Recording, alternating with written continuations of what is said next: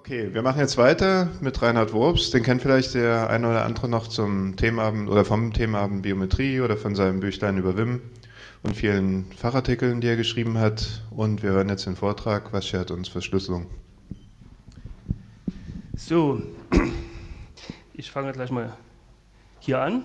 Und äh, ich habe nicht bloß über den WIM geschrieben, das ist vielleicht das etwas unbedeutendere Büchlein, sondern mich hat einen Monat lang ein Redakteur überredet, doch mal ein Buch zu schreiben. Ich wusste genau, worauf ich mich einlasse. Das war 1997 oder 96. Und dann habe ich doch noch Ja gesagt über Kryptographie oder genauer gesagt Kryptologie. Das ist also die Entwicklung der Algorithmen, der Kryptographie und die Kryptanalyse, was viel interessanter ist. Das Buch ist ziemlich gut gelaufen bei Edison Wesley, hat drei Auflagen erlebt und eigentlich müsst, dürfte ich jetzt nicht hier stehen, sondern müsste noch das Proofreading von der englischen Ausgabe kommen. Das soll nämlich bis lesen, das soll bis Dienstag fertig sein. Zehn Jahre wartet man, bis, bis endlich mal die Verlage zur Stuhle kommen. Und das ist eigentlich, äh, sagen wir mal, das wertvollste meiner Tätigkeitsgebiete, also Datenschutz, Verschlüsselung, kryptografische Algorithmen, Protokolle. Und demzufolge verdiene ich Geld damit, dass ich den Leuten Angst mache und wenn Sie richtig verängstigt in die Gegend gucken, dann biete ich die Kryptographie als Lösung an, damit ich auch noch von irgendwas leben kann. Dieser Vortrag ist kontraproduktiv, weil ich mir systematisch damit den Boden unter den Füßen wegziehe, auf dem ich stehe. Denn ich sage, so wilde ist es ja gar nicht, wir überschätzen die Kryptographie maßlos. Das ist dem Obersicherheitsguru Bruce Schneier eigentlich auch so gegangen, der sich jetzt auf allgemeine Sicherheitsanalysen legt und nicht mehr so stark mit Kryptographie arbeitet. Es ist nur ein Teil der Sicherheit, aber er ist immer der attraktivste und es gibt so einige Mythen. Diese Mythen besagen, äh, ja, die Algorithmen, die können alle geknackt werden, wir sind bloß zu dumm dazu, aber die NSE, die kennt für jeden in der Hintertür, die lesen sowieso alles mit. Und äh, okay, das lässt sich noch widerlegen, zwar nicht beweiskräftig, aber ich würde sagen plausibel. Was mich schon mehr aufregt, wenn die Leute sagen, äh, 128-Bit-Schlüssel, das verkauft sich nicht so gut, wir machen lieber 256 Bit, das ist viel sicherer. Wenn jemand so kommt, dann weiß ich sofort, aha, der hat die Sache nicht ganz verstanden. Das rechne ich dann gleich mal vor. Oder der Glaube, dass die guten Algorithmen alle Hintertüren haben, mit denen sie sich leicht brechen lassen. Der Glaube, den gab es in den 70er Jahren, in den 80ern, aber der ist langsam zu Grabe getragen worden äh, jedenfalls die guten Algorithmen nicht. Und es lohnt sich gar nicht mehr, Algorithmen mit Hintertüren zu entwickeln. Es gibt viel bessere Angriffspunkte. Das werde ich dann auch nochmal zeigen.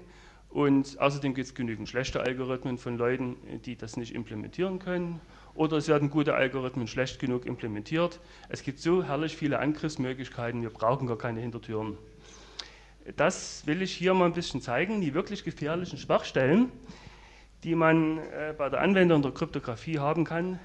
Nicht alle, sondern nur einige wenige. Und auch noch einige Lösungen anbieten. Zum Beispiel das Key-Handling, also das Umgehen mit den Schlüsseln, erzeugen, speichern, verwalten, versenden von Schlüsseln. Was ein Sicherheitskonzept ist und vor allen Dingen gesunden Menschenverstand entwickeln.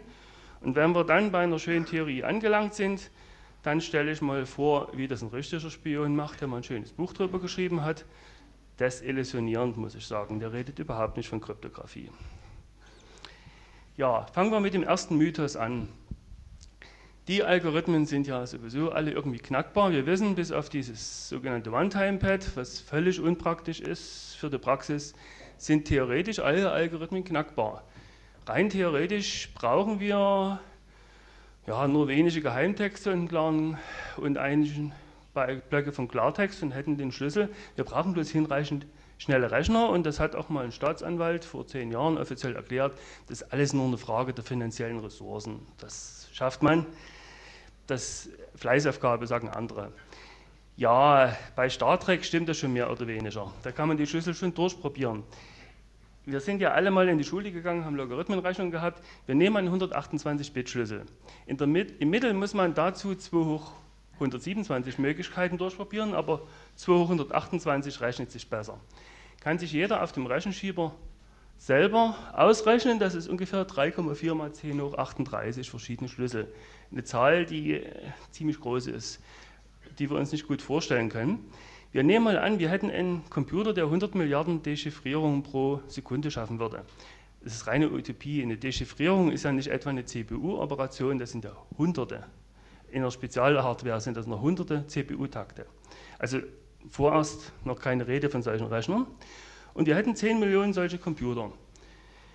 100 Milliarden, das ist 10 hoch 11, 10 Millionen ist 10 hoch 7, rechnen wir mal aus, brauchen wir 3,4 mal 10 hoch 20 Sekunden, nur um alle möglichen 128 Bit langen Schlüssel durchzuprobieren und zu gucken, kommt denn der Klartext wirklich raus, der zu dem Geheimtext gehört.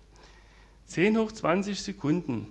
Ein Jahr hat 31 Millionen Sekunden, das sind etwa 10 hoch 13 Jahre. Es kann sein, unser Universum ist etwas jünger.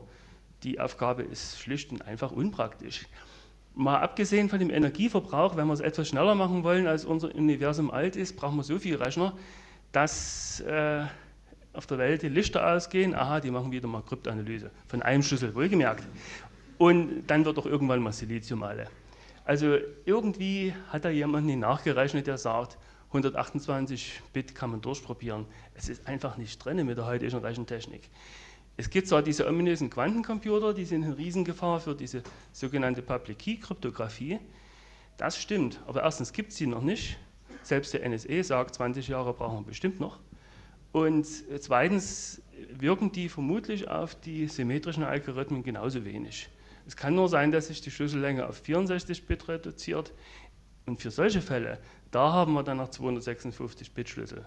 Aber solange die Quantencomputer gerade mal die Zahl 15 faktorisieren können und mit 7 Bits arbeiten, da brauchen wir uns noch nicht sehr zu fürchten.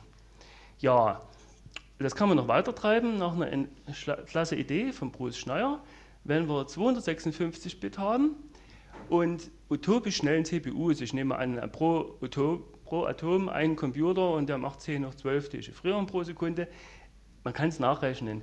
Der Rechner, der das in einem Jahr schaffen soll, alle 256 Bit durchzuprobieren, der muss so groß sein, so viel Masse haben, dass er ein schwarzes Loch bildet. Das heißt, der kann den Schlüssel finden, aber wir kriegen ihn ja dann nicht mehr raus. Und da haben wir wieder nichts davon. Also, dieser Mythos ist ein Mythos. Das stimmt einfach nicht. Das heißt, um die Schlüssellänge brauchen wir uns eigentlich nicht zu kümmern.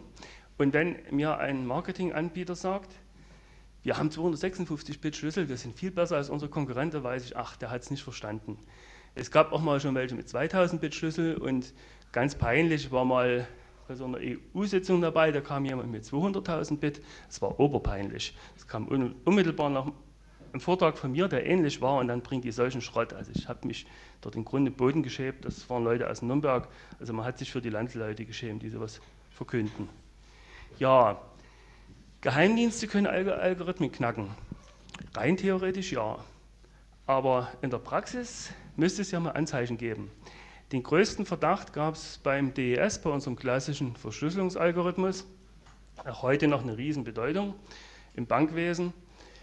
Der arbeitet bekanntlich mit 56-Bit-Schlüsseln. Das schafft man schon mit Durchprobieren mit Spezialhardware. Aber das ist hier nicht, na doch, ist Thema. Und dort basierte die Sicherheit auf sogenannten S-Boxen. Das sind Tabellen von geheimnisvollen Zahlen und keiner wusste, woher die kamen. Die konnte der NSA nicht verraten, woher die kamen, weil das Designkriterium war damals noch richtig geheim. Das ist erst in den 90er Jahren bekannt worden. Aber man hat bis heute keine Hintertür gefunden und es sieht auch ganz so aus, als wäre die auch nicht drin. Das ist auch einfach äh, nicht beabsichtigt gewesen. Die hatten vielleicht für Einzelfälle Hardware schon damals, die das durchprobieren konnte.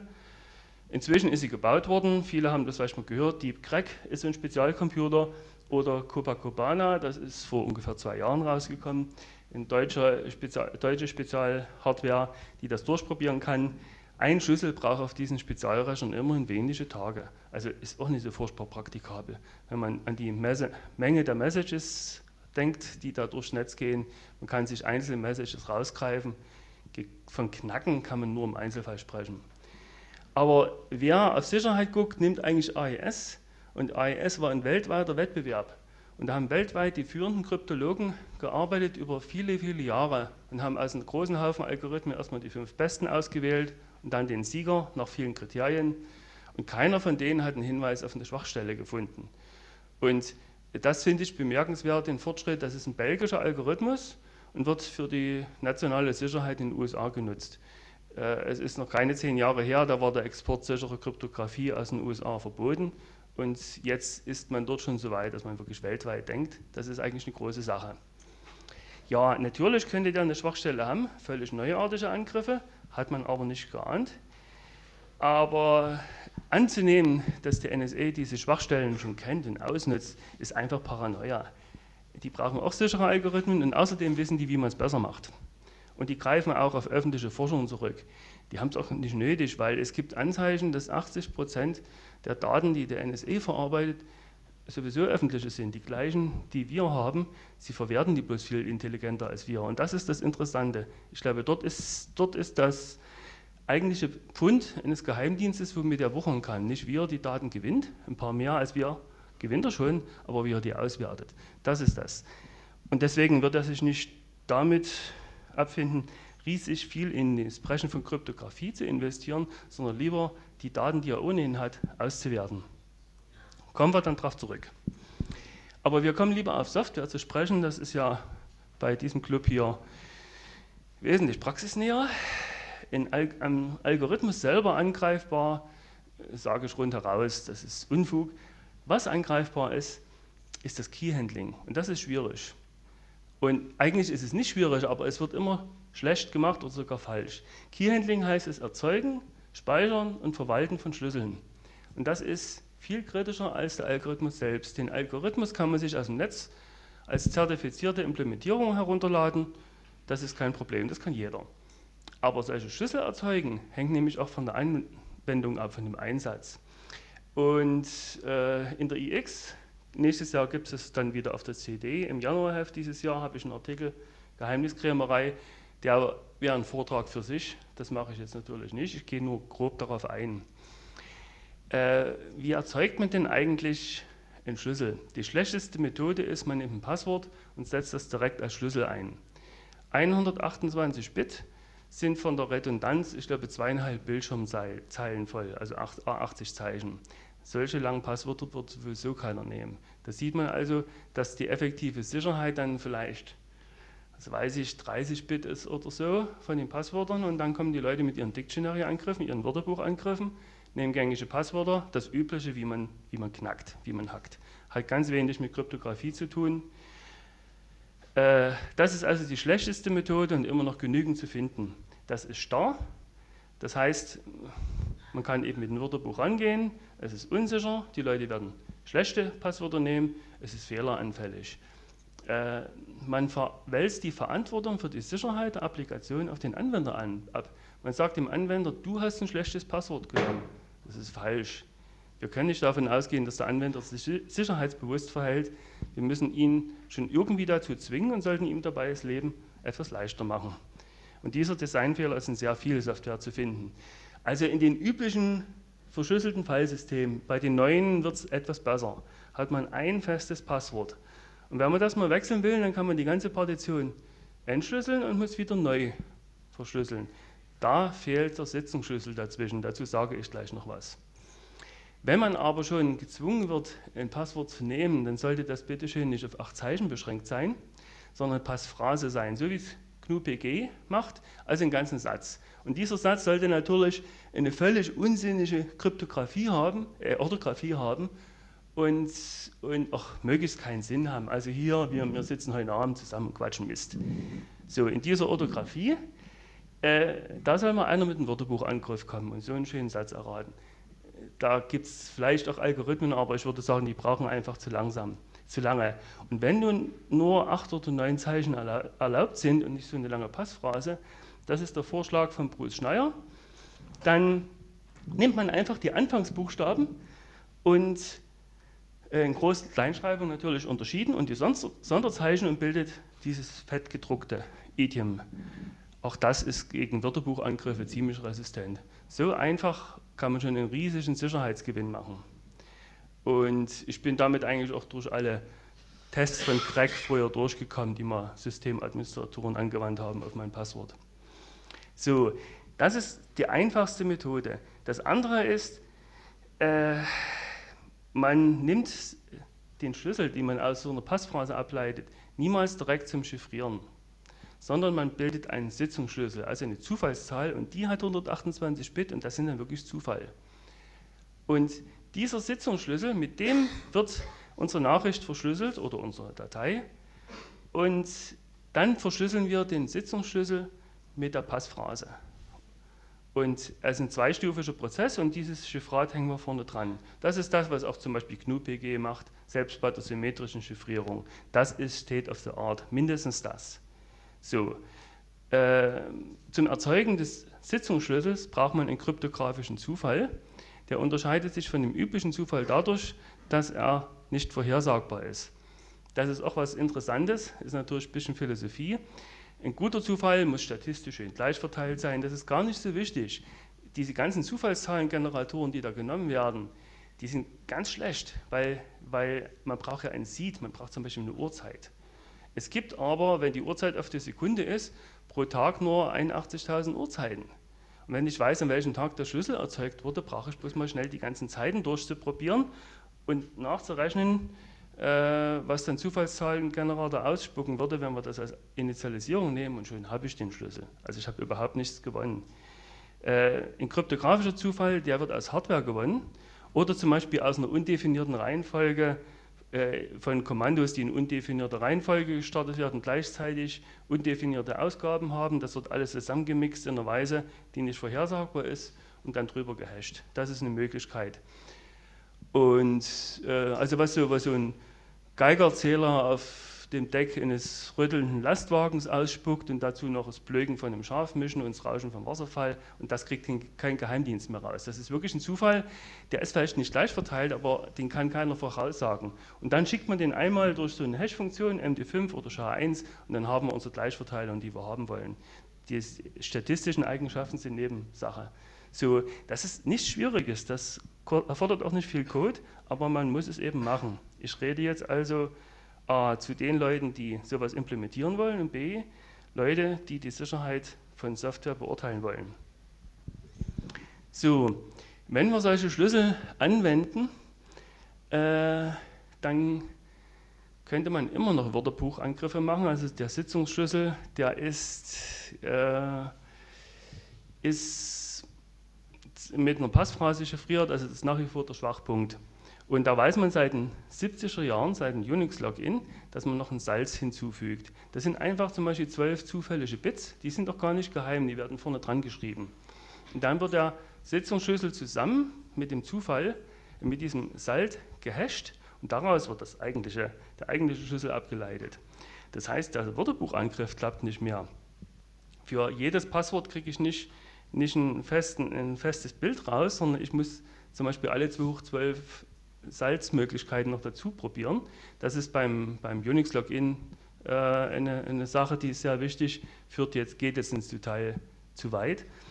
Und äh, damit kann man vermeiden, dass, dass jemand einfach mit einer fertigen Wörterbuchliste kommt, indem man bewusst ein bisschen nicht geheimen Zufall reinmischt. State of the Art von 70er Jahren ist äh, immer noch nicht bei allen Windows-Anwendungen drin und deswegen gibt es noch diese schönen Wörterbuchangriffe auf die Windows-Software auf irgendwelche Windows-Logins, macht man genau so, weil die das Sorting nicht mit drin haben. Und das Stretching ist, dass man die Berechnung eines Sitzungsschlüssels aus einer Passphrase ganz rechenaufwendig macht. Das macht man ja nur einmal und das tut überhaupt nicht weh, wenn das eine Sekunde dauert. Aber es tut sehr weh, wenn man 100 Millionen mögliche Passwörter hat, die man durchprobieren will und jedes Passwort braucht eine Sekunde zum Berechnen das ist ein, schon ein wesentlicher Sicherheitsgewinn und das ist auch in zehn Jahren noch sicher, wenn es nur noch eine Hundertstel Sekunde dauert. Ja, auch das ist äh, längst bekannt, muss aber implementiert werden. Man sollte also bei einer Software gucken, wo äh, die Anwendung von Sorting und Stretching Sinn hat, ist denn sowas implementiert. Äh, Ferguson Schneier hat dieses wunderbare Buch Practical Cryptography geschrieben, Pflichtlektüre für alle, die kryptografische Software implementieren wollen. So, und jetzt wird es langsam praktischer, Schlüssel speichern. Wir haben irgendwelche geheimen Passphrasen, wir sitzen in einem Betrieb und es gibt einen Mitarbeiter oder zwei Mitarbeiter, die kennen dieses geheime Passwort. Und jetzt wird der Mitarbeiter gekündigt oder geht zur Konkurrenz, ist ja seine Freiheit. Was nun? Äh, das, wir können ja das Passwort nicht nachträglich aus seinem Gehirn löschen. Was machen wir denn da? Eigentlich nur ein Weg, alle 233.597 Dateien, die, von denen wir längst einen Überblick verloren haben, die mit diesem Passwort chiffriert sind, entschlüsseln, neues Passwort, alles nochmal verschlüsseln. Ist nicht so richtig praktisch. Und der Ausweg ist dann so ein Sitzungsschlüssel. Und dann, der ist irgendwo zentral gespeichert, wird mit diesem Passwort chiffriert und dann wird einfach der Sitzungsschlüssel dechiffriert, mit einem neuen Passwort chiffriert und dann kann der Mitarbeiter sein geheimes Passwort mitnehmen, es nützt ihm nichts mehr, er kommt nicht mehr ran. Das ist also eigentlich eine ganz, ganz einfache Sache, aber äh, erstaunlich selten wird sie angewandt. So, und äh, das ist das erste Problem. Also an Fluktuationen wird bei Sicherheit meistens nicht gedacht. Fluktuationen kann ja auch sein, dass er gleichzeitig auch für die Konkurrenz arbeitet. Na gut, das ist sowieso immer ein bisschen schwierig. Und genau für diesen Fall, dass einer das entscheidende Passwort kennt, mit dem er zu den Betriebsgeheimnissen kommt, den richtig heißen. Äh, wie weit kann man dem vertrauen? Das wird meistens durch administrative Maßnahmen gesichert, aber es geht auch noch anders. Das Vier-Augen-Prinzip äh, das verhindert, dass ein Schlüssel gestohlen werden kann. Man spaltet ihn irgendwie auf. Ein Teil ist in Hardware, das ist also diese Zwei-Faktor-Authentifizierung zum Beispiel mit diesen Secure-IDs von ASA und dann noch eine PIN, die jeder kennt. Äh, damit hat man schon wesentlich mehr Sicherheit, wenn man einen Teil auf Hardware auslagert, aber es kostet natürlich. Dann vergessen die Leute ihre Hardware. Das war lustig. Letztes Jahr zur ASA-Konferenz in Nizza ging es um solche Authentifizierung mit irgendwelchen Tokens. Und der Saal war un ungefähr so viele Leute wie hier. Und da kam die Frage, das waren alles Geschäftsleute, alle, die sowas auch anwandten. Also 80 Prozent hatten solche Tokens. Wer hat denn schon mal das Token vergessen, wo es unbedingt brauchte? Also ging mindestens ein Drittel der Arme hoch, es können auch zwei Drittel gewesen sein. Das ist nicht so richtig praktisch. Und dann hat Hersteller A das Token 1 und Hersteller B hat das Token 2 und die passen nicht zusammen und dann hat man so ein dickes Bündel am Schlüsselbund, wenn man zu fünf verschiedenen Anwendungen solche Tokens braucht. Auch das ist nicht günstig. Es geht aber auch viel einfacher mit dem sogenannten Secret Splitting. Das ist wieder einfache Theorie und in der Praxis wird es kaum einer erlebt haben. Hier ist leider das Bild ein bisschen ausgedünnt, also dass der Akkurit da interpoliert mir manchmal die senkrechten Linien weg, äh, kann jeder selber implementieren. Wir haben unseren zufällig erzeugten Sitzungsschlüssel, diesen S, und erzeugen noch einen, eine Zufallszahl R, auch zum Beispiel 128 Bit. Die holen wir beide aus dem Dev Random Device von Linux. Das ist so ein ziemlich guter, nicht vorhersagbarer Zufall. Ist aber eben bloß unter Linux verfügbar, also bei jedem System was anderes. So, und die Alice, A, bekommt das bitweise XOR-Produkt von S und R. Und Bob bekommt R. Jeder von beiden kann nichts mit seiner Zahl anfangen. R ist sowieso zufällig, hat überhaupt keine Bedeutung. Und aus S XOR R, das ist auch wieder bloß eine Zufallszahl, kann auch kein Mensch was sagen. So, aber in dem Moment, wo die beiden ihre Komponenten mit XOR verbinden, erhalten sie den Sitzungsschlüssel. Und jetzt muss durch administrative Maßnahmen nur dafür gesorgt werden, dass äh, die halt nicht zusammenkommen. Und das kann man zum Beispiel so machen, indem das als Ausdruck ist, kommt in versiegelte Briefumschläge, die wieder andere Leute haben als die, die es dann eintippen können. Habe ich alles mal entwickelt, so ein Konzept, und hat auch ganz gut geklappt. Und der Nebeneffekt war, äh, wenn die Leute anfangen, solche langen Hexsummen einzutippen und noch mit Prüfziffern und so weiter, werden die plötzlich ganz aufmerksam, ganz engagiert. Die haben das Gefühl, dass die was besonders Wichtiges machen. Also das ist voll aufgegangen. Das heißt, man braucht sogar noch eine kleine Portion Psychologie bei sowas. Und das klappt. Äh, war aber die einzige praktische Anwendung, die ich selber mal erlebt habe. Und ähm, ist an sich schon sehr sicher. Also, gut, ich denke, hinter, in den Hochsicherheitsbereichen sind solche Vier-Augen-Prinzipien gang und gäbe. Aber man kann es eben ganz gut auch für kleinere Anwendungen handhaben. Und vor allen Dingen, wenn jetzt Alice kündigt oder Bob, ja, dann müssen sie vorher ihren Sitzungsschlüssel mal erzeugen in dem Rechner und dann werden zwei neue Komponenten ausgedruckt, eine neue Zerlegung von dem echten Sitzungsschlüssel und an zwei andere verteilt und dann kann der Mitarbeiter gehen und kann mit seinem Geheimnis nichts anfangen. Auch das, mit dem Problem kann man fertig werden. Überlege mal jeder, ob er das in der Praxis schon erlebt hat bei irgendeiner Applikation. Diese Applikation hat aber einen erheblichen Nachteil. Wenn die vergesslich sind, also auch im Sinne irgendwie verschlammt und versielen den Zettel mit, dem, mit ihrem Teilschlüssel, dann ist alles verloren. Dann kann der andere mit seinem Teilschlüssel auch nichts mehr anfangen und dann sind die Daten verloren. Das ist eine Katastrophe. Und aus diesem Grunde gibt es das Secret Sharing, das zum Beispiel so aussehen kann, dass beliebige zwei von drei Personen den Schlüssel wiederherstellen können. Ich habe das mal als ein Python-Modul implementiert, die kann man sich hier runterladen. Und ohne in Details zu gehen, kann man das Kündigungsproblem damit sehr sauber lösen. Äh, dann können Mitarbeiter nacheinander gehen und, und der Schlüssel ist nie in Gefahr. Und, und die größte Gefahr ist nicht die Spionage, sondern dass die Leute einfach ihre Daten verschlampen oder dass es Hardwarefehler gibt und so. Damit kann man sehr gut umgehen. So, die Gretchenfrage ist, das ist alles nicht schwer zu implementieren. Das können bestimmt 80 oder mehr Prozent von den Leuten, die das hier sitzen, in jeder möglichen Sprache machen. Das ist wirklich nicht schlimm. Aber wer hat es eigentlich gemacht? wer wendet solche Sachen an? Das ist, das ist das Problem. Wir hätten mit einem ganz geringen Aufwand einen wesentlich sicheren Umgang mit Schlüsseln und würden es Angreifern, die wirklich versuchen, an unseren Schlüssel ranzukommen, das Leben schon eine deutliche Nummer schwerer machen, aber das macht ja keiner. Zumindest wissen wir jetzt, es gibt sowas. Und es steht auch zum Beispiel sehr schön beschrieben in dem Buch von Schneier und Ferguson. Ähm, kleines Gegenbeispiel, das Encrypted File System bei Windows. Eine Option, die wohl meistens genommen wird, ist, dass der Schlüssel auf der Platte gespeichert wird, weil dann braucht man ihn sich nicht zu merken. Und dann ist auch klar, was ein Angreifer macht. Wozu habe ich das dann eigentlich noch? Das Encrypted File System, wenn der Schlüssel sowieso auf der Platte liegt und bekannt ist, wo der liegt. Ich wollte es am Anfang gar nicht glauben. Aber ich habe noch Wilderes erlebt graue Vorzeit, so Anfang der 90er, irgendeine so Word 6 Version, gab, konnte man die schützen. Ich dachte, schützen heißt verschlüsseln. Und ich hatte kein Word. Ich habe meinen Freund aus Karlsruhe gebeten, schick mir mal ein chiffriertes Word und ich versuche mal zu gucken, ob äh, rauszukriegen, was, wie das chiffriert ist. Und dann habe ich Word damals einfach mit Strings angeguckt, also die Zeichenketten, und die waren alle noch drin.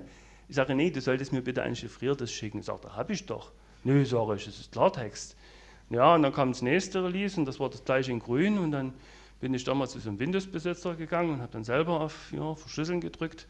Es wurde eigenartigerweise kein Schlüssel abgefragt. Und dann kam das Ding im Passwort, im, äh, doch ein Passwort wurde abgefragt, klar. Und äh, das stand aber auch nicht im Header. Und dann kam ein unchiffriertes Dokument raus und Bit, im Header war ein Bit anders gesetzt. Und irgendwo stand das vielleicht mit Rot 13 chiffrierte Passwort, was weiß ich. Das war der ganze Unterschied. So. Das ist die grausame Praxis. Ich hoffe, Sie sind etwas weiter. Sie machen ja inzwischen noch ja, ja, etwas mehr Sicherheit. Aber ich möchte nicht wissen, wie viele Produkte da auf dem Markt noch sind mit sowas. Ja, also, äh, das Fazit von diesem theoretischen Exkurs, es wird dann noch sehr, sehr praktisch, ist, ohne gewisse Grundkenntnisse der Kryptographie bitte nichts implementieren. Es kommt nur Mist raus. Und, und das Allerschlimmste, aber davon sitzt hier hoffentlich niemand, sind die selbstentwickelten Algorithmen. Es gibt einen schönen Satz, dass es deutlich wahrscheinlicher ist, wenn man einen Schimpansen an eine Schreibmaschine setzt und das erste Kapitel von Hamlet rauskommt, als dass der Algorithmus sicher ist. Weil das geht einfach nie. Wenn man sich selber was ausdenkt und ist nicht ein erfahrener Kryptanalytiker, ist schon der erste Ansatz so, dass das in der Luft zerrissen wird von den Leuten. Ja, jetzt habe ich ein bisschen Theorie zur Verschlüsselung gemacht, weil ja so gerne darüber geredet wird. Die Praxis sieht anders aus. Der Angreifer schert sich überhaupt nicht um Verschlüsselung, wenn er, wenn er an den Schlüssel rankommt. Und der sucht sich immer die schwächste Stelle. Das sind Praktiker, insbesondere die vom Geheimdienst, die haben einen gesunden Menschenverstand. Ich denke jedenfalls von guten Geheimdiensten. Und die wissen, GNU-PG, auch PGP sind richtig gute Programme. Die machen im Wesentlichen alles richtig. Und da schickt einer nur chiffrierte Mails und die haben auch eigentlich keine Chance, an, den, an die Messages ranzukommen, die die schicken. Ja, was machen wir? Da kommt dann eben nur so ein kleiner Stecker zwischen und Rechner ran, den keiner gesehen hat. Und das ist der Keylogger und der funkt die ganzen Eingaben nach draußen und irgendwann kommt man die Passphrase und dann haben sie ihn. So einfach. Und das ist ein realer Fall, das hat das FBI immer gemacht bei einem äh, war wohl auch Terrorismusbekämpfung, wo der Terrorismus offiziell noch gar nicht erfunden war.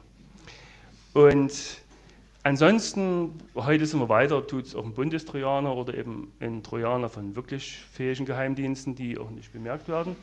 Und ich habe, äh, ich weiß nicht, war das vor zwei Tagen, da hörte ich mal so, dass die Idee mit dem Trojaner irgendwie so eine fixe Idee von zwei, zwei IT-Spezialisten war, die dort einen Schäuble bisschen angegangen sind, dass man sowas haben müsste. Also Politik ist ja immer ganz einfach und ich glaube es ganz einfach. Das ist so primitiv, das kann wirklich sein, dass zwei eine fixe Idee hatten und, und jetzt leben wir mit dem Bundestrojaner. Na gut, ähm, das ist die elegante automatisierte Methode, Keylogger einzuschleusen. Ansonsten das übliche Social Engineering, kennen wir ja die ganzen Methoden, aber das ist Handarbeit und das ist auch richtig teuer und aufwendig und das ist nie massenweise anwendbar. Wenn das alles keine Option ist, dann warten wir doch einfach, bis die verschlüsselte Information irgendwann mal unverschlüsselt übers Netz geht. Irgendwann passiert das sowieso. Äh, vor drei Tagen habe ich das selber gemacht. Da war doch jemand in unserer Mailingliste, der hat ganz strikt, also ganz fetzige Mailadresse gehabt, die auf nichts schließen ließ und immer nur mit dem Vornamen aufgetreten. Ja, die Mails hatte ich gesammelt, ich sammle die sowieso alle. Und beim, beim Suchen, Volltextsuche, da wurden seine Mails auch durchsucht. Ach, und da stand in einer Mail doch der Familienname dabei. Da hat irgendwie ein Header, Mail-Header mal nicht richtig bereinigt. Ein einziges Versehen, schon hatte ich vor einen Familienname, einen Hashtsprung in Google und in zehn Minuten hatte ich raus, wo er gearbeitet hatte, die letzten beiden Arbeitsstellen, wo er jetzt zuletzt gewohnt hatte, die Telefonnummer auf Arbeit und also in zehn Minuten wusste ich schon enorm viel. Ja, und dann war Mitternacht, dann wollte ich irgendwann mal schlafen gehen, dachte ich, genug mit der Spionage. Ähm, das ist das eine. Ansonsten gibt es noch hilfreiche Tools, Telnet, vor allen Dingen von Windows-Nutzern, sehr gerne benutzt. Ähm, Isorial wird hier jeder kennen. Telnet lässt alles im Klartext übers Netz laufen, insbesondere die Passwörter. Das ist jetzt schlecht lesbar. Ich habe hier mal einen Account eingerichtet auf Unix, der heißt Hahn und das Passwort hieß Kikeriki. Und Isorial äh, zeigt im Klartext jedes Byte an, was da übers Netz läuft. Man hackt sich dann irgendwo dazwischen, wenn man sich über Netz einloggt. Also das, wenn ich Hahn tippe, dann geht das H zu dem Rechner, das, ist, das sehen wir dann rot, dann kommt es zurück, es ist schwarz, die Farben sind schlecht zu unterscheiden. Aber ja doch, hier, hier kommt so schön die Farben. Also sehen wir, dass das Hahn, da ist jeder Buchstabe gedoppelt, insbesondere das Return und dann kommt das Passwort und Klartext. Ganz schwierige Aufgabe, sich mal ein Programm zu schreiben, das das automatisch rauskrept. Dass das mal wartet, bis das Prompt Passwort kommt, macht jeder Keylogger, ist klar. Und da haben wir das Passwort. Und die Leute können sich über SSH einloggen, weil das, äh, da ist alles sicher, das ist wunderbar. Machen Sie 250 Mal beim 251. Mal nehmen Sie Telnet, schwupp, schon haben wir sie. So, hilft das nichts, machen wir Data Mining. Das ist ja nun wieder ein völlig eigenes Thema, das ist die Waffe des 21. Jahrhunderts. Aus haufenweise unwichtigen Daten die wichtigen extrahieren. Ich denke, das sind die Stärken eines Geheimdienstes. Ich hatte hier mal vor zwei Jahren einen Vortrag dazu gehalten, äh, der war ein bisschen optimistisch, wo ich sagte, das können wir sowieso nicht vermeiden und der ahnte gar nicht, was man draus rauskriegt. Also wer mit der Kundenkarte bei Karstadt einkauft, das ist unkritisch bei einer Kaufhandlung. 300 Kaufhandlungen sind nicht mehr unkritisch. Bei 300 Kaufhandlungen weiß ich, geht der Kerl auf Sonderangebote ein, guckt er in ein Regal unten hinten in die zweite Reihe, bezahlt er gerne an bestimmten Tagen im Monat, ah, er kriegt Gehalt, ist risikofreudig. Was hat er für Interessen? Kriege ich alles raus? Brauchen bloß noch die Software, um ein Profil zu erstellen. Also ich denke, mit äh, zahlweise mit EC und Kundenkarten für bei Karstadt, DM und vielleicht noch jemanden, wenn ich das von jemandem habe, dann kriege ich ein Dossier raus über jeden, wo sich die Stasi vielleicht alle Finger danach geleckt hätte. Vor allen Dingen bleibt man in seinem Stübchen sitzen. Man braucht nur die richtige Software. Ich rede nicht mehr über Verschlüsselung. Man sollte also bei allen äh, Verschlüsselungen immer daran denken, was man schützt und was man sowieso nicht schützen kann. Und äh, diese Unterscheidung ist eigentlich unendlich schwierig. Ja, war immer noch Theorie, was ich gemacht habe. Jetzt komme ich zur richtigen Praxis. Der Ira Winkler hat ein sehr schönes Buch geschrieben. Das ist 2005 rausgekommen. Das ist einer, der darf sagen, er hat mal bei der NSA gearbeitet. Er hält ungeheuer lustige Vorträge leidet nicht an einem Mangel an Selbstbewusstsein, aber das ist bei Amerikanern auch schon öfters üblich. Es stört aber nicht so sehr, weil das einfach interessant ist, was der erzählt und eine völlig andere Denke. Und dieses Buch kann ich eigentlich jedem empfehlen. Er ist ein Hacker etwas höherer Ebene. Wir beschränken uns ja hier auf die elektronischen Netze. Er darf eigentlich alles machen, also, also Bomben legen oder so. Er soll ja keinen Schaden anrichten. Er darf im Auftrag der Firmen diese selber ausspionieren und ihre Schwachstellen ausnutzen. Also wenn ein Loch im Zaun ist, darf er durchgehen. Wird dann hinterher auch nicht bestraft. Aber er sagt sowieso, jeder gute Spion wird nicht erwischt. Das, nur das ist gute Spionage, die, die niemals rauskommt. Also eine Art Universalhacker. Und die ersten 30 Seiten sind Pflichtlektüre für alle, die sich für Geheimdienste interessieren. Die zeigen, wie dort gearbeitet wird. Das Kapitel Informationsgewinnung, also direkt draußen an der Front von, bei den Special Agents, äh, das ist das Wenigste. Das Entscheidende ist, was hinten im Hintergrund passiert, wie die Informationen aus, äh, ausgewertet werden. Und äh, dort erfährt man, dass auch, oh, habe ich es vergessen, ich glaube, der, der Führungsoffizier, ich glaube, der heißt einfach Agent. Also wir haben das Wort Führungsoffizier nicht erfunden, das ist wesentlich älter. Und, und äh, da sieht man mal, wie die Leute arbeiten und was für eine Rolle dort Verschlüsselung spielt, damit wir das mal nicht überschätzen. Äh, man sieht dann, die Stasi war zwar von gesellschaftlichen Einbindungen sehr brutal, aber eigentlich von der Technik sowas von rückständig. Die haben ja so viel mehr Möglichkeiten heute, dass die würden sich heute sicher alle Finger danach lecken. Ja, ich bringe über das Buch in der Landline, das ist allerdings eine relativ teure Zeitschrift, die müsste jetzt im Mai rauskommen, einen Artikel, oder man kauft sich das Buch bei Wiley, absolut lesenswert. Mindestens die ersten 30 Seiten sind Krimi und dann erklärt er einen ganz konkreten Auftrag. Neben anderen, die sind nicht so toll. Er hatte den Auftrag, er sollte die hatte eine Woche Zeit und sollte die Konstruktionsunterlagen von Kernreaktoren stehlen aus richtig großen Konzernen in den USA. Durfte natürlich nicht sagen, welcher. Das ist heiß. Das ist also schon fast wie, wie hier Bauplan einer Atombombe. Die lagen aber auch im Web, die habe ich bei mir im Bücherschrank kleben. Das war das, was die, äh, auch übers Web bekannt geworden, aber gehört nicht rein. Ja, wie, wie geht so einer vor? Er versucht nicht, irgendwelche Messages zu entschlüsseln, sondern er guckt sich an, wo sind die Nebenniederlassungen so einer Firma. Und dann geht er dort in der Nähe der Nebenniederlassung zu einem Fischrestaurant, weil der weiß, die Leute dort, die essen gerne Fisch.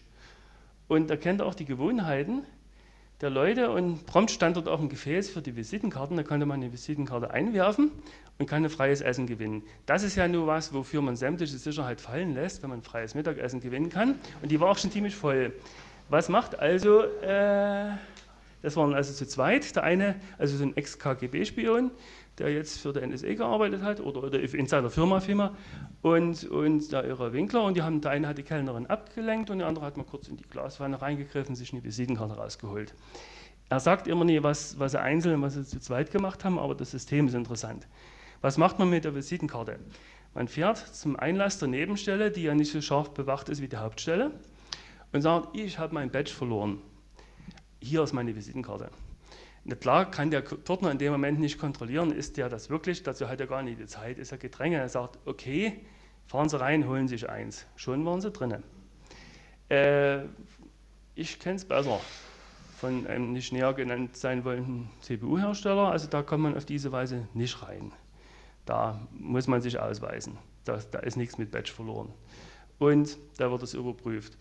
Nächster Schwachpunkt, der auch hier nicht, äh, in dem, was ich selber kenne, nicht so sein kann, aber in den USA war das so. Von der Tiefgarage aus konnte man unkontrolliert ins Innere des Gebäudes.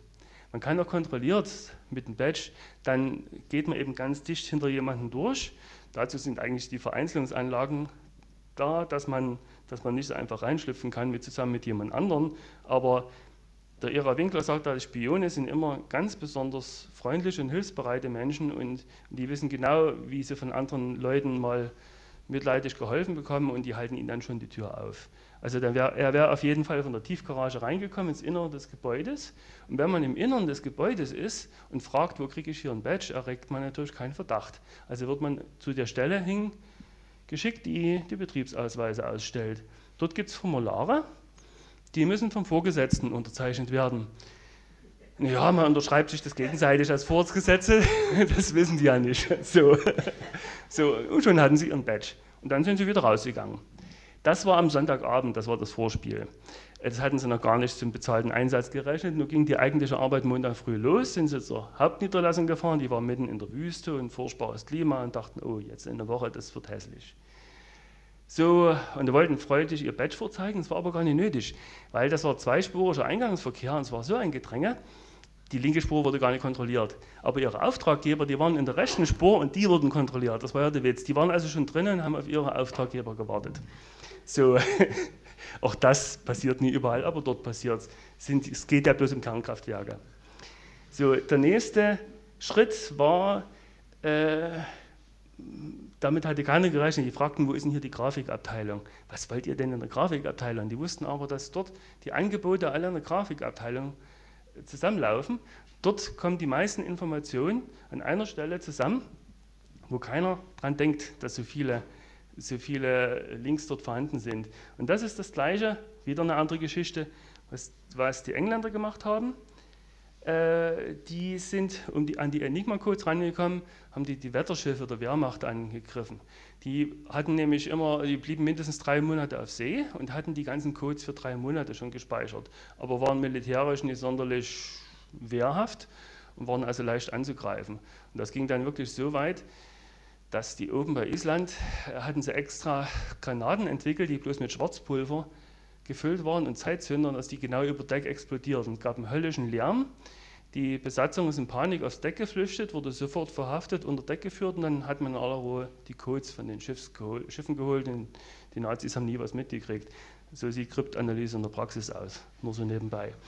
Ja, also die waren in der Grafikabteilung, gaben sich als Mitglieder der Firmenleitung aus. Wie gesagt, Spione sind immer sehr nett und sehr kommunikativ und haben völlig harmlose Frage gestellt, was nehmen Sie denn für Textverarbeitung, wir machen hier eine Erhebung.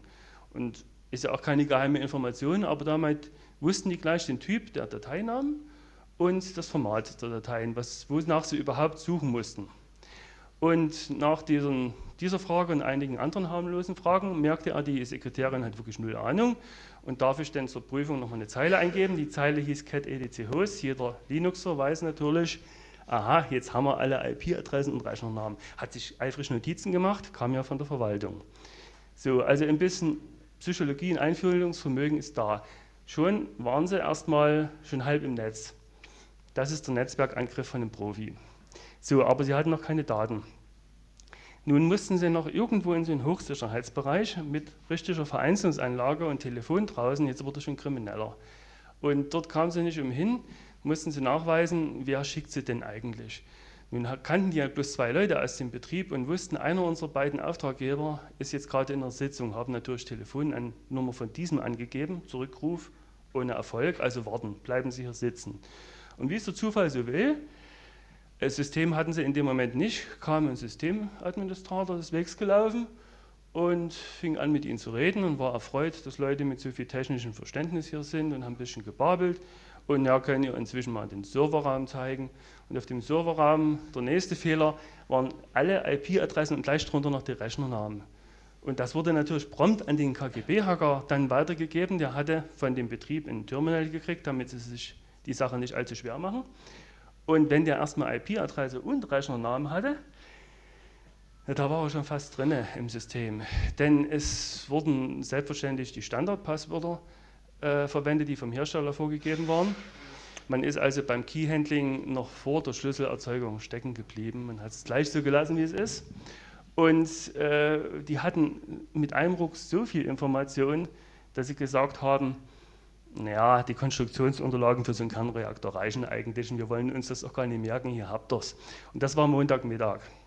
So, und die Auftraggeber wurden blass und die beiden Spione haben sich gefreut, weil sie endlich aus dieser unfreundlichen Wüstengegend wieder ausfliegen konnten und hatten sich ihre Erholung für den Rest der Woche verdient. So, das ist also Kryptanalyse in der Praxis. Es ist desillusionierend und hat sich tatsächlich so abgespielt. Ja, andererseits ist natürlich das harte und riskante Arbeit, die erfordert viel Erfahrung, Geschick, eine ganz schöne Portion Unverfrorenheit und ich muss sagen, es ist gerecht, dass diese Leute gut bezahlt werden. Das kann eben halt mal nie jeder machen. Ja, die Schlussfolgerung sicherlich nicht vollständig, aber wir haben gesehen, Kryptographie, was wir nur immer mit der Sicherheit verbinden, das ist eigentlich nur ein ganz kleiner Teil der Sicherheit. Und äh, ganz klar, wir müssen trotzdem verschlüsseln und die Schlüssel richtig handhaben, sonst wissen die anderen Leute schon, wo sie angreifen müssen. Wenn wir denn überhaupt verschlüsseln. Im Moment habe ich zwei Partner, die meine, die Mails chiffrieren an mich von, ich weiß nicht, das muss dreistellig sein, die Zahl der Partner. Es waren mal fünf, immerhin fünf von, von Hunderten. Und ich habe auch mal auf der CeBIT einen Rundgang gemacht bei 20 Sicherheitsfirmen und, und die Leute, die ich kannte, gefragt, wie viele chiffrierte Mails haben sie letztes Jahr versendet und bekommen? Die häufigste Antwort war, äh. Und ja, also der von, der von äh, NAI, die damals das PGP gehörte, der hatte einen nicht gültigen Schlüssel und den konnte ich überhaupt nicht schicken. Äh, RSA hatte S-MIME, das, das war schon ganz gut. Die hatten, die hatten in Betriebsintern doch einige Sicherheit, ansonsten war es verheerend. Das, keine von den Sicherheitsfirmen äh, chiffrierte, also chiffrierte überhaupt und, und waren alle völlig offen. Ja, also Kryptographie ist schon die Grundlage, ohne geht es nie, aber es ist eben nur ein kleiner Teil.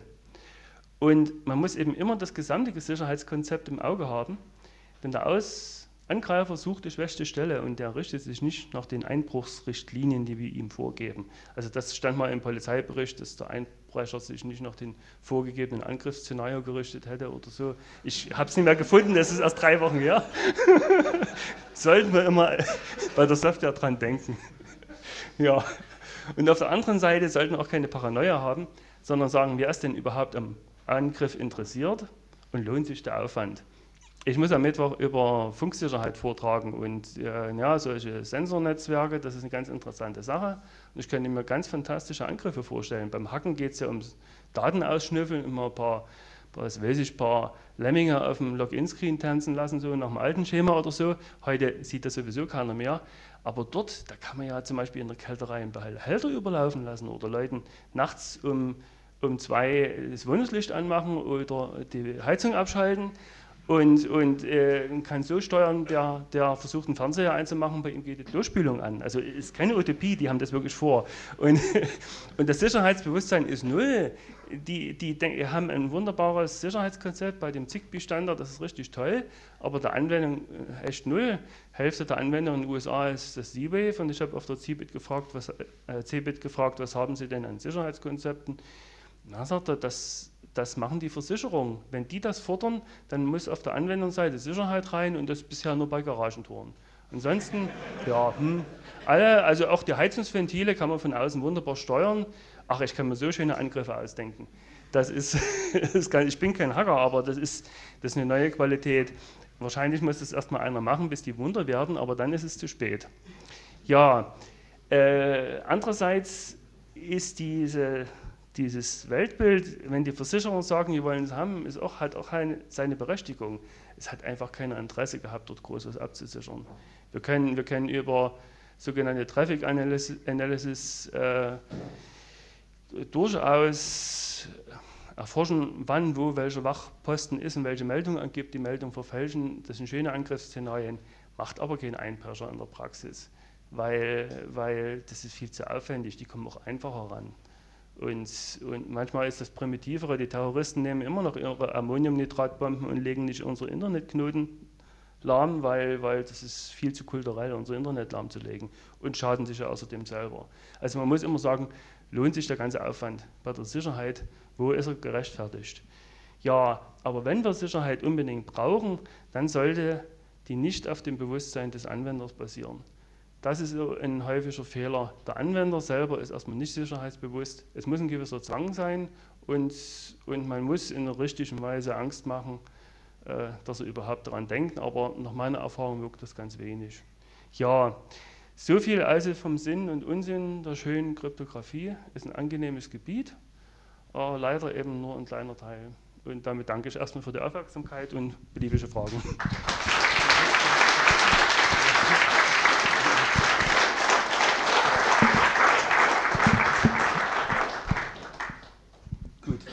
Also, wenn es irgendwelche Fragen gibt, wenn nicht, ist es. Ist ja schon vorgerückte Stunde. Ja.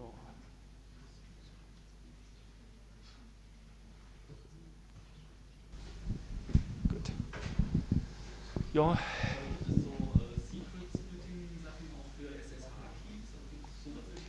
Nee, nee, gibt's nicht. Das wäre, ja, SSH-Keys ist, ist ja eigentlich von der Anwendung her, äh, dass ein Nutzer sich einloggen soll. Dann. Ja, der hat ja dann ähm, sozusagen auf, auf, seinem eigenen Gerät hm. einen Schlüssel und äh, wenn er davon die Passphrase hat, kann er ja. auch einen Klartext davon. Da würde ich aber lieber vorschlagen, die ganze Geschichte auf den USB-Stick auszulagern den man dann natürlich stecken lässt, wenn man zum Kaffee trinken geht. Und Schneier hat ja den genialen Eingabe, dass, dass solche Security-Tokens äh, nur dann Sinn haben, wenn, wenn sie auch an Kaffeeautomaten gebunden sind. Also nur dann, wenn man das Ding abziehen muss, wenn man Kaffee trinken geht, dann ist das Ding sicher, sonst bleibt es immer im Rechner stecken. das ist auch praktisch gedacht. Das ist eben das Tolle bei Schneier dran. Ja. Nee, bei SSH ist es nicht, aber, aber das Vier-Augen-Prinzip ist sinnvoll, wenn man eben wirklich äh, ziemlich heiße Daten hat, wo man auch weiß, dass sie heiß sind, dann die, die betriebswichtig sind und dass man die nicht bloß einem anvertrauen will, dann ist es vielleicht oder, oder Änderungen nur möglich sind, wenn wenigstens zwei Leute dabei sind. Ich selber habe also nie Vier-Augen-Prinzip erlebt. Ich weiß nur, dass es das gibt. Aber wahrscheinlich bin ich eben noch nicht vertrauenswürdig genug und komme in diese Bereiche nicht rein in den Firmen. Und das gibt es schon. Erzählte schon eine Bekannte bei der Telekom, da ging es dann ein bisschen anders zu in der Zentrale. Das ja, also bei so einer Implementierung von Secret Splitting muss man immer auch dran denken, sind die Anwender überhaupt gewillt, sowas mitzumachen, sehen die ein, dass das notwendig ist. Ja, das ist, ist schon kritisch. Aber für Backup kann man ganz gut machen auf diese Weise. Backup-Schlüssel irgendwo hinterlegen oder so. Ja. Gut. Ja. Das, der Sauerstoff ist bestimmt schon knapp jetzt. Also lassen wir es erstmal. Ich danke nochmal für die Aufmerksamkeit. Thank you.